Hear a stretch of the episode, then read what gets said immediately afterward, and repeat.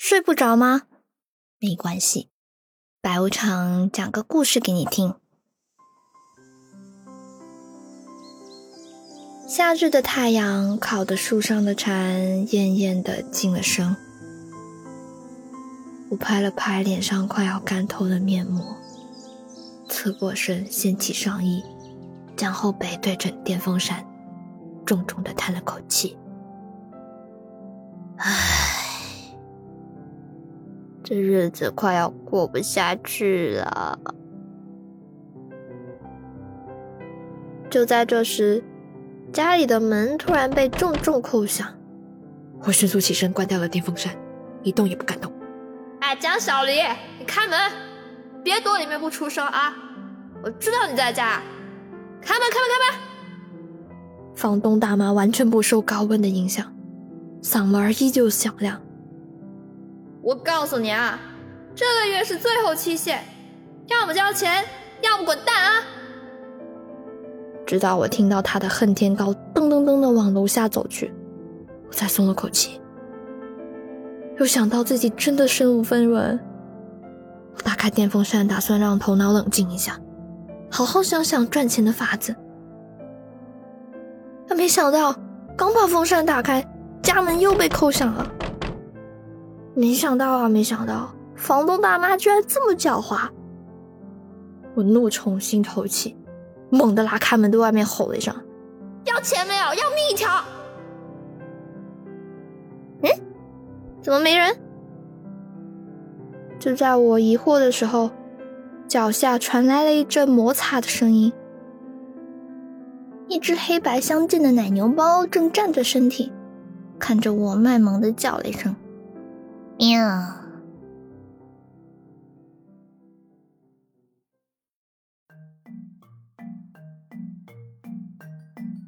屋外的世界寂静无声，屋内的氛围却剑拔嚣张。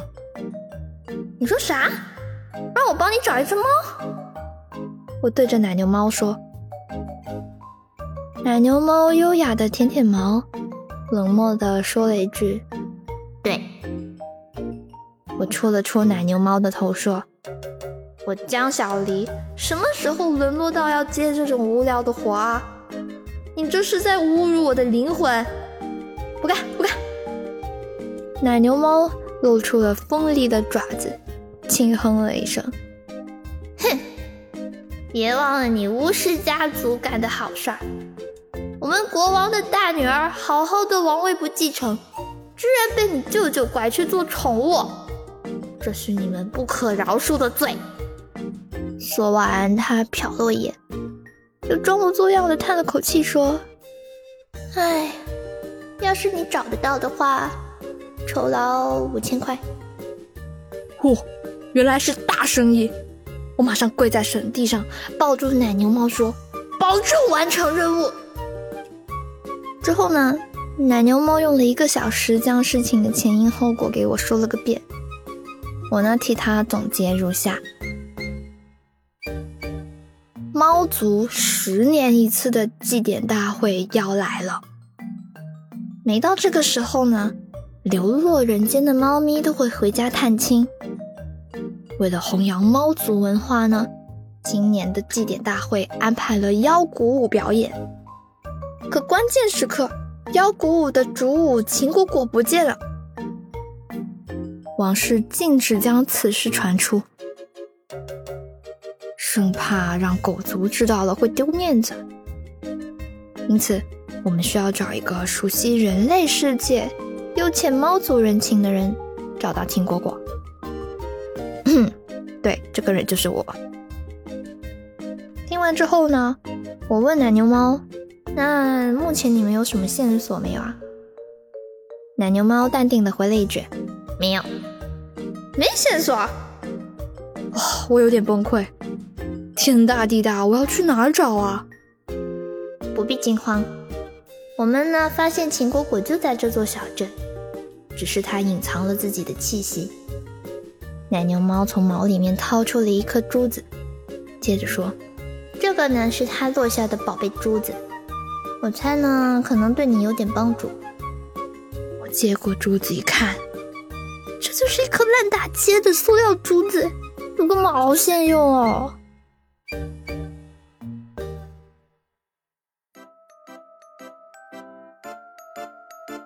傍晚的天空乌云布满，看样子快要下雨了。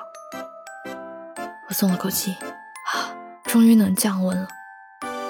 我打算呢在镇里溜达一圈，万一运气好，随便一逛就能找到青果果，那这五千块就能轻易到手啦。这个月的房租就着落了。第一个目标，公园。公园呢一向是野猫的聚集地，它们消息灵通啊，也许我能有意外的收获。等我去到公园的时候，里面有个角落黑压压一片。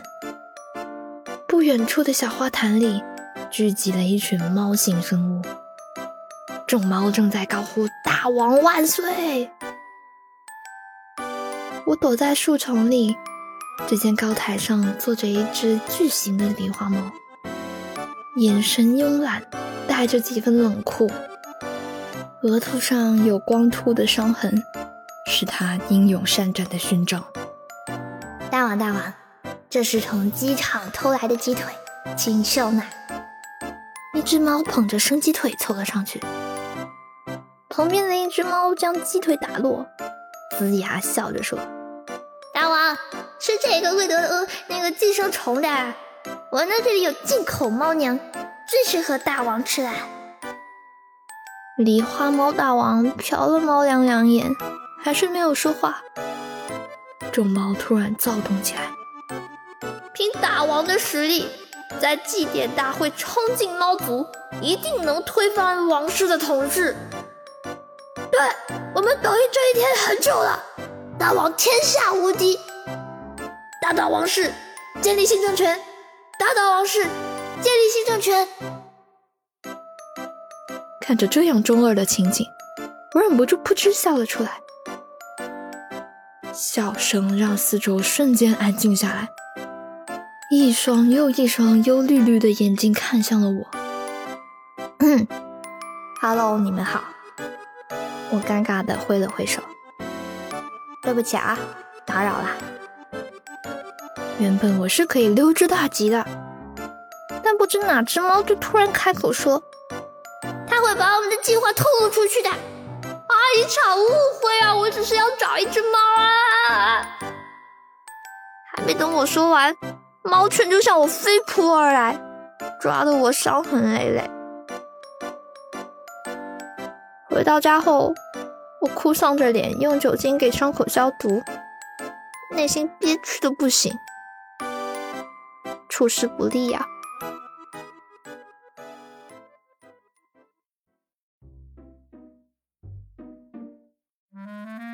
第二天大清早，脸上传来了毛茸茸的触感。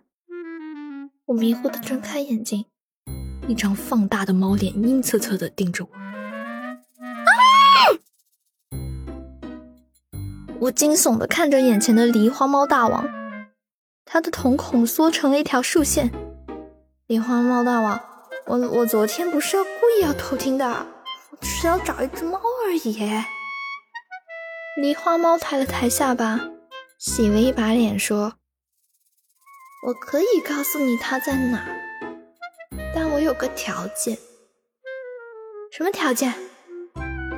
帮我回猫族。啥？不行不行！昨天晚上我听得很清楚的，你们可是要打倒王室，建立新政权什么的。要是祭典大会出什么意外，我可负不起这个责任啊！梨花猫定定看了我片刻。他突然垂下头，眼底闪过了一丝寂寥。他说：“我回去不是为了闹事的，我只是想看看我的孩子。我犯了事，被猫族流放一年，可我实在太想我的孩子了。哦，原来是为了孩子。我心一软，就答应了狸花猫的请求。行吧。”等找到金果果，我替你求求情，好不好？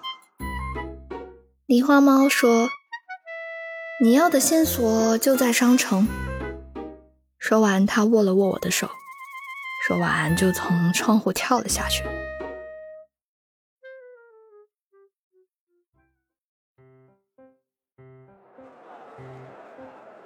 今天商城人很多，逛到一半的时候，有两个女孩经过我的身旁，他们嘴里念叨着刚买的手链真好看什么的。突然就想起了那天奶牛猫留给我的珠子，赶紧跑到卖饰品的地方，一个一个对比起来。嘿，没想到真的给我找到了线索啊！杨街东边呢，深处有一个巷子。里面听说有一个会串珠的盲人，珠子呢是从他那里批发的。嗯，盲人串的珠子。之后呢，我就来到了杨街东边的深巷子，顺着石路望过去，我看见一扇红色的木门。就在准备敲门的时候，一个妙龄少女推门而出。少女看到了我一眼，她说：“你好，请问你找谁？”“呃，你好，我想来买点饰品。”少女见是生意，找上门来，热情的带我到屋里。映入眼帘的是一个偌大的院子，中央石桌上放满了散落的珠子。走过的时候，我瞟了一眼。嘿，果真和奶牛猫给我的一模一样。爷爷，有客人！少女喊了一声，上前扶住从里面走出来的男生。男生二十七八的样子，面容清俊，双眼无神，应该就是那位串珠的盲人了。你好，你好，听说你这里有串珠的饰品卖？我可以随便看看吗？当然可以，难得有人喜欢这些小玩意儿，你随意挑啊，没看上也不要紧，别客气。我环视了屋内一圈，看到阳台上放着个精致的猫窝，扭头问严毅：“老板，你这里养了猫吗？”“嗯，是啊，有只白猫，养了很多年了。”哦，很多年啊。是啊，他呢一般白天都会出去玩，晚上就会回来。但有时候玩疯了，也会很久不回家。宁毅摇摇头，向着我的方向笑了笑。不对呀，秦果果最近才出走的，不太可能吧？我看到柜子上放着白猫的照片。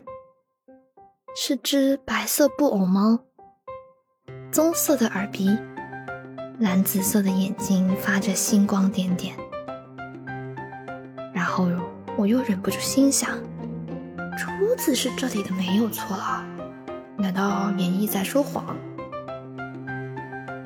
我随便挑了几个饰品后，就找了个理由离开。少女送我到门外，我多嘴问了句。请问你是严毅的女朋友吗？哪有，我是隔壁的，有时候会来帮严毅卖饰品，他会给我一些报酬。虽然少女没有承认，但她的脸却红了半边。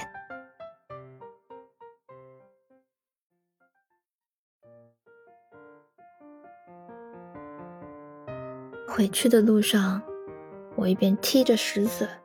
一边揣摩着怎么让秦果果现身，突然灵光一现，到干货店买了些小鱼干，再次回到杨街东边的深巷子。你是落下了什么东西吗？少女问我。啊，没有没有没有没有，我只是想多买几个饰品，顺便看看演绎的猫，我很喜欢猫的。坐在院子的严毅笑着说。我可不敢保证他今晚会回家哦。不碍事，不碍事，随便吧。我坐到严毅的对面，将手上的小鱼干交给了少女，说这是给猫儿买的。然后呢，我就和严毅有一搭没一搭的聊起天来。看天色不早，演艺索性留我在这里吃饭，因为眼睛不方便，他只好麻烦我到里头通知少女今晚多煮一个人的饭。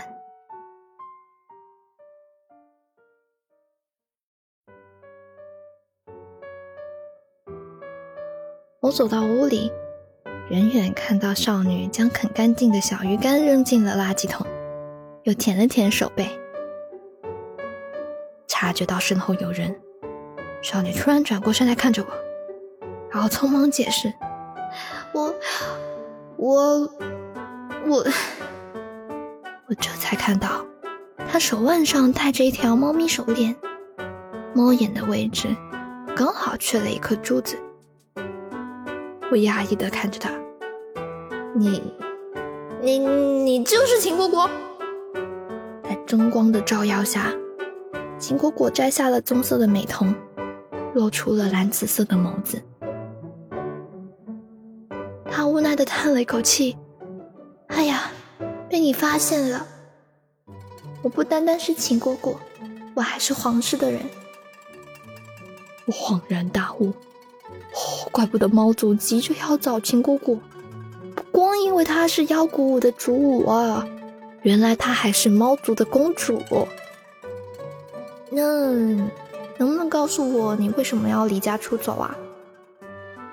几年前我偷溜出族，中途不小心受了伤，我忍着疼钻进了这条巷子里，是演义救了我。秦果果的眉眼露出了温柔的光。从那以后，我就经常回来看演义。后来我得知演义失明了，我就铁了心要照顾他，白天变成人形帮他卖串珠，晚上呢又变回原形陪在他的身边。嚯，这简直就是现代版猫的报恩啊！秦果果低头看着手链，这是当年他送我的礼物，可惜后来在猫族丢了一粒珠子。我将口袋里的珠子掏了出来，还给了满脸惊讶的秦果果，然后问他：“那你真的不打算回猫族了吗？”秦果果吐吐舌头：“拜托拜托，你就当没看见过我吧。”出门的时候，我看到秦果果往严毅嘴里塞了一颗葡萄。哎呦，真是羡煞旁人呐！现在不走还等什么时候？狗粮还没吃够吗？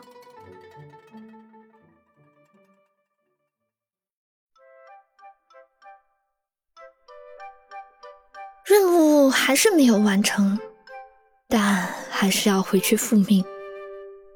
五千块就这样泡汤了。我回家洗了把脸，然后找到了梨花猫。见我空手而归，他大概也明白了怎么回事。我骑着巫师扫把，带着梨花猫来到了小镇边缘那片无比巨大的森林。顺着梨花猫的指引。我在一棵不起眼的大树前，感应到了能量的波动。我念出咒语，通往猫族的结界泛着水纹。趁梨花猫稍不留神，我拎起它，快速钻了进去。短暂的眩晕后，眼前变得豁然开朗。猫族的世界今天似乎格外喜庆，到处都装饰着气球和花朵。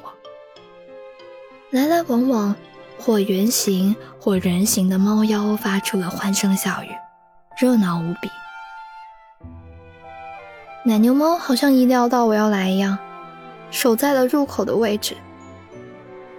它先是看见了我身后的梨花猫，生气地说：“你还敢回来？”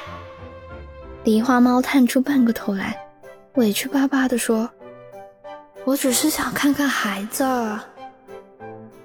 奶牛猫叹了口气：“行吧，但是祭典大会一结束，你就必须出族。等到惩罚期限结束，你再回来啊！”说完又警告他：“别想着惹事儿。”得到允许之后，狸花猫腾的一下窜进了猫群里，瞬间不见了踪影。之后，奶牛猫病殃殃的领着我见猫族族长。族长看着我们，傲慢的问：“秦果果呢？”我如实回答：“他现在要守在一个人类身旁，暂时不回来了。”族长听后。气得胡子一抖一抖的。我就只有两个女儿，一个给你们巫师家族拐了，另外一个给人类拐了。哎呦，到底是造了什么孽呀？什么时候才能退位养老啊？本来都放出通知了，公主将在这次祭祖祭典大会上面继位，万万没想到成了一场乌龙。又要被狗族笑话了。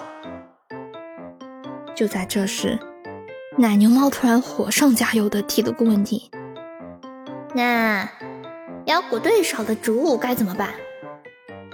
让他上！族长瞪大了眼睛，指着我吼道：“逮不回果果，他就得补上这个位置。我看行。江小黎他学过妖鼓，幼儿园的时候还得过一等奖呢。”我目瞪口呆的看着这两只猫，不服气的说：“凭什么要我打鼓啊？”奶牛猫凑到我脚边，低声说了句：“五千块钱。”好嘞，我最喜欢打腰鼓啦！奶牛猫决定让我马上加强训练，好在祭典大会到来之前跟上大伙的节奏。我混在一群化为人形的猫妖中。苦着脸，流着泪，打着腰鼓，终于忍无可忍的吼出了一句：“挣钱真的好难啊！”啊！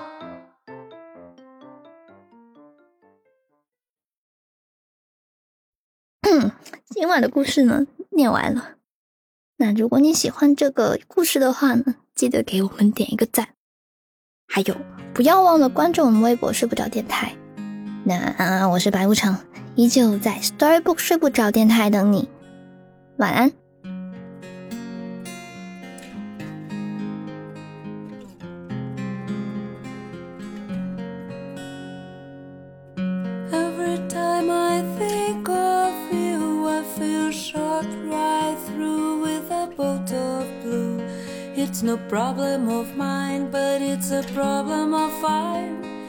Living a life that I can't leave behind.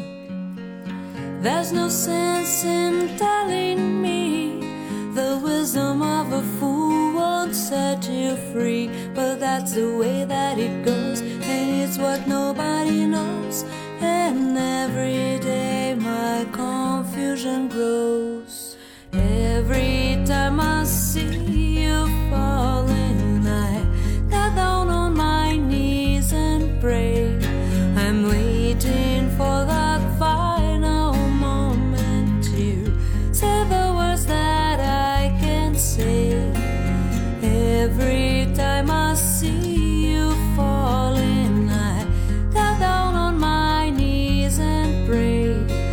amanhã.